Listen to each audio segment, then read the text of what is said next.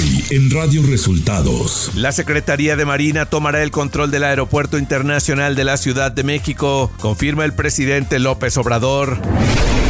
Lili Telles anuncia que no buscará la candidatura a la presidencia. Secuestran a 14 trabajadores del penal de Ocosocuautla en el estado de Chiapas. Esto y más en las noticias de hoy. Este es un resumen de noticias de Radio Resultados. Bienvenidos al resumen de noticias de Radio Resultados. Hoy es 28 de junio y ya estamos listos para informarle Valeria Torices y Luis Ángel Marín. Quédese con nosotros, aquí están las noticias. La mañanera. Este miércoles en la conferencia de prensa, el presidente Andrés Manuel López Obrador afirmó que se está trabajando en el rescate de los 14 trabajadores del penal de Ocosocuautla que fueron secuestrados el pasado lunes. Sí, estamos trabajando sobre esto. Eh, son trabajadores del penal de Ocosocuautla eh, que fueron detenidos, eh, secuestrados y estamos trabajando en eso y en otras investigaciones, pero ya estamos actuando. Andrés Manuel López Obrador confirmó que la Secretaría de Marina tomará el control formalmente del Aeropuerto Internacional de la Ciudad de México a partir de este miércoles, así como de otros aeropuertos del país. Sí, la Secretaría de Marina es la que formalmente se va a hacer cargo del aeropuerto de la ciudad.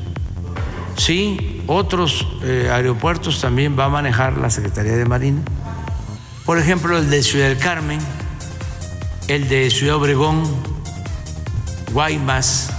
Esos aeropuertos van a estar manejados por Marina. Y la Secretaría de Defensa, desde luego el Felipe Ángeles, Tulum, Campeche, Puebla, Nuevo Laredo, López Obrador reaccionó este miércoles a la decisión de la senadora Lili Telles de no participar en el proceso de Va por México para elegir a su candidato para 2024. Ya se dio cuenta de que ella no fue la escogida. Este ya se dio cuenta.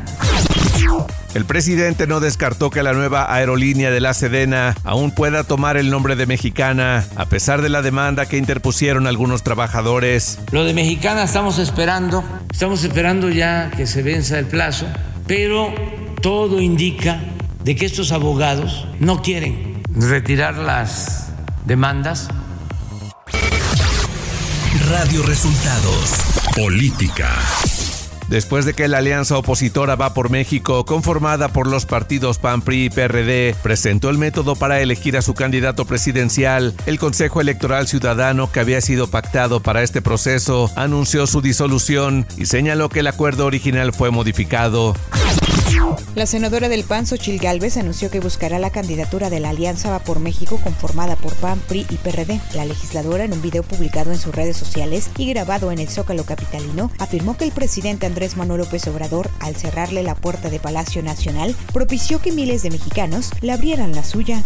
El método, así como se ha planteado, no garantiza que existan plenas condiciones de equidad entre los aspirantes. Ante estas circunstancias, ya he decidido que no participaré en ese proceso. El fin no justifica los medios. La senadora Lili Telles informó este miércoles en un video publicado en su cuenta oficial de Twitter que se baja del proceso de la Alianza Va por México, por lo que descarta buscar la candidatura presidencial de la oposición. Claudia Sheinbaum, actual aspirante a la coordinación de la defensa de la transformación de Morena durante su visita a Morelos, luego de ser cuestionada por algunos medios de comunicación que le preguntaron sobre si existe alguna otra mujer que pueda hacer competencia en las elecciones de 2024, luego de que Xochitl Gálvez confirmó sus intenciones de estar en la boleta electoral, Sheinbaum afirmó que no es cualquier mujer. Señaló que además de ser mujer para llegar a ser presidenta de México, se necesita también darle una continuidad a la cuarta transformación.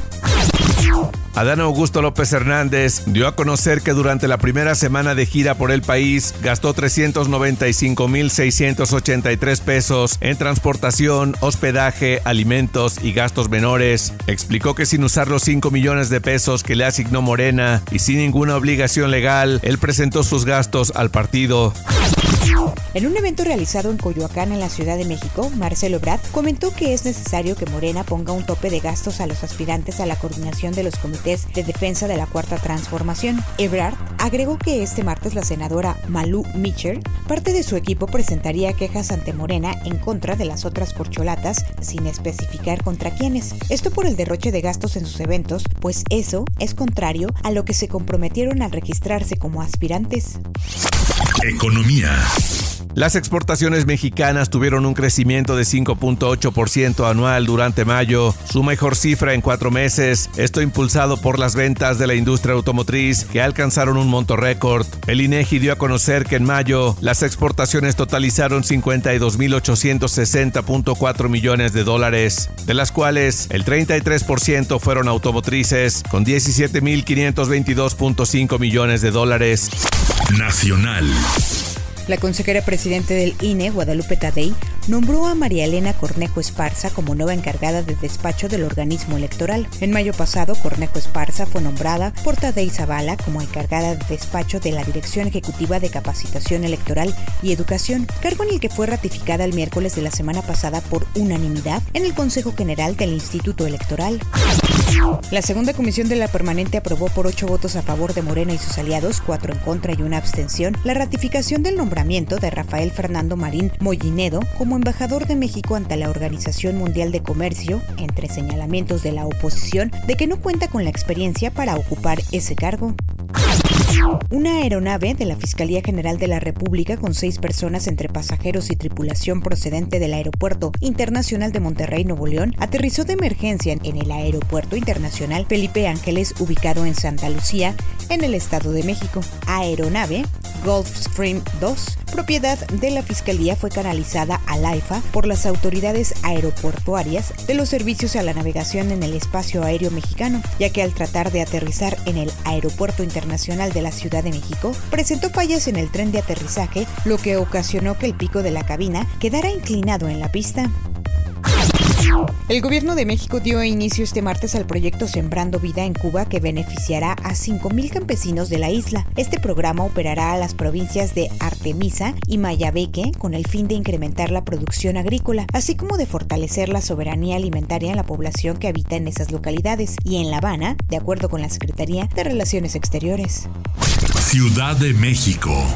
El jefe de gobierno de la Ciudad de México, Martí Batres Guadarrama, hizo un llamado a que los centros comerciales se conecten al C5, Centro de Comando, Control, Cómputo, Comunicaciones y Contacto Ciudadano de la Ciudad de México para reforzar las medidas preventivas de seguridad. Esto a raíz del asalto en Plaza Antara. Batres Guadarrama dijo que hasta el momento solo Walmart ha permitido aplicar esta medida. Tras un pleito, le disparó con un arma de fuego en la cara a uno de sus compañeros. Esto ocurrió en la alcaldía Iztapalapa. La Secretaría de Seguridad Ciudadana de la capital informó que este lunes el menor de 16 años fue herido y se le trasladó a un hospital cercano. Información de los estados.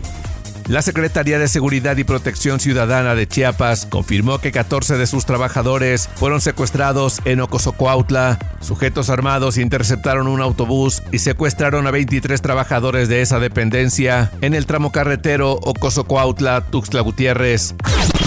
Morena solicitó formalmente al Instituto Electoral del Estado de México acelerar la entrega de la constancia de mayoría a Delfina Gómez Álvarez, que la acredite como gobernadora electa en la entidad mexiquense, con el fin de iniciar los trabajos de transición con el gobierno saliente de Alfredo del Mazo. La constancia de mayoría no se ha entregado a Delfina Gómez porque la dirigencia nacional del PRI impugnó los resultados de 271 casillas de las más de 20.000 que se instalaron el pasado 4 de junio.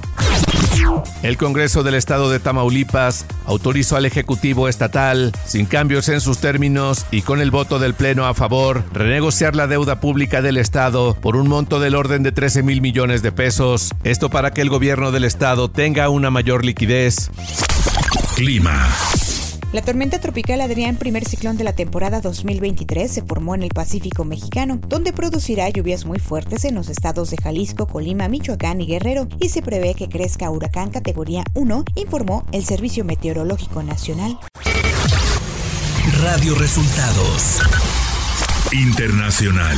El expresidente de Estados Unidos, Donald Trump, acusado del presunto manejo negligente de secretos de Estado, hablaba de un plan para atacar Irán que supuestamente figura en documentos clasificados que guardaba en su casa, según una conversación grabada difundida en la noche de este lunes por la cadena CNN.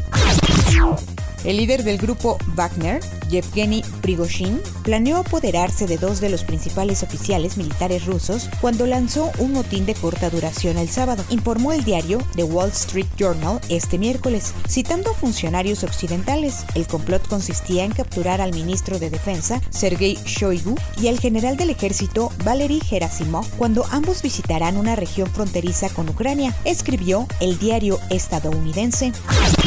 La OTAN está preparada para defenderse de cualquier amenaza procedente de Moscú o de Minsk, afirmó este martes James Stoltenberg. Indicó que la OTAN decidirá reforzar sus sistemas de defensa durante una cumbre a mediados de julio en Lituania para proteger a todos sus integrantes, principalmente aquellos que lindan con Rusia y Bielorrusia. La muerte de un joven por un disparo de la policía provocó disturbios en un suburbio de París en la madrugada del miércoles. Un video que circuló en redes sociales y que la agencia AFP pudo verificar muestra cómo uno de los agentes retiene al conductor a punta de pistola y le dispara a quemarropa. Cuando este acelera con su vehículo, los hechos dejaron un saldo de 31 detenidos, 24 agentes heridos leves y unos 40 autos incendiados, según las autoridades. Deportes. La mañana de este miércoles, el equipo mexicano que participa en los Juegos Centroamericanos y del Caribe San Salvador 2023 ocupaba el primer lugar en el medallero al tener más oros que Colombia, con un total de 102 medallas, de las cuales 37 son de oro, 37 de plata y 28 de bronce. Y hasta aquí las noticias en el resumen de Radio Resultados. Hemos informado para ustedes Valeria Torices y Luis Ángel Marín.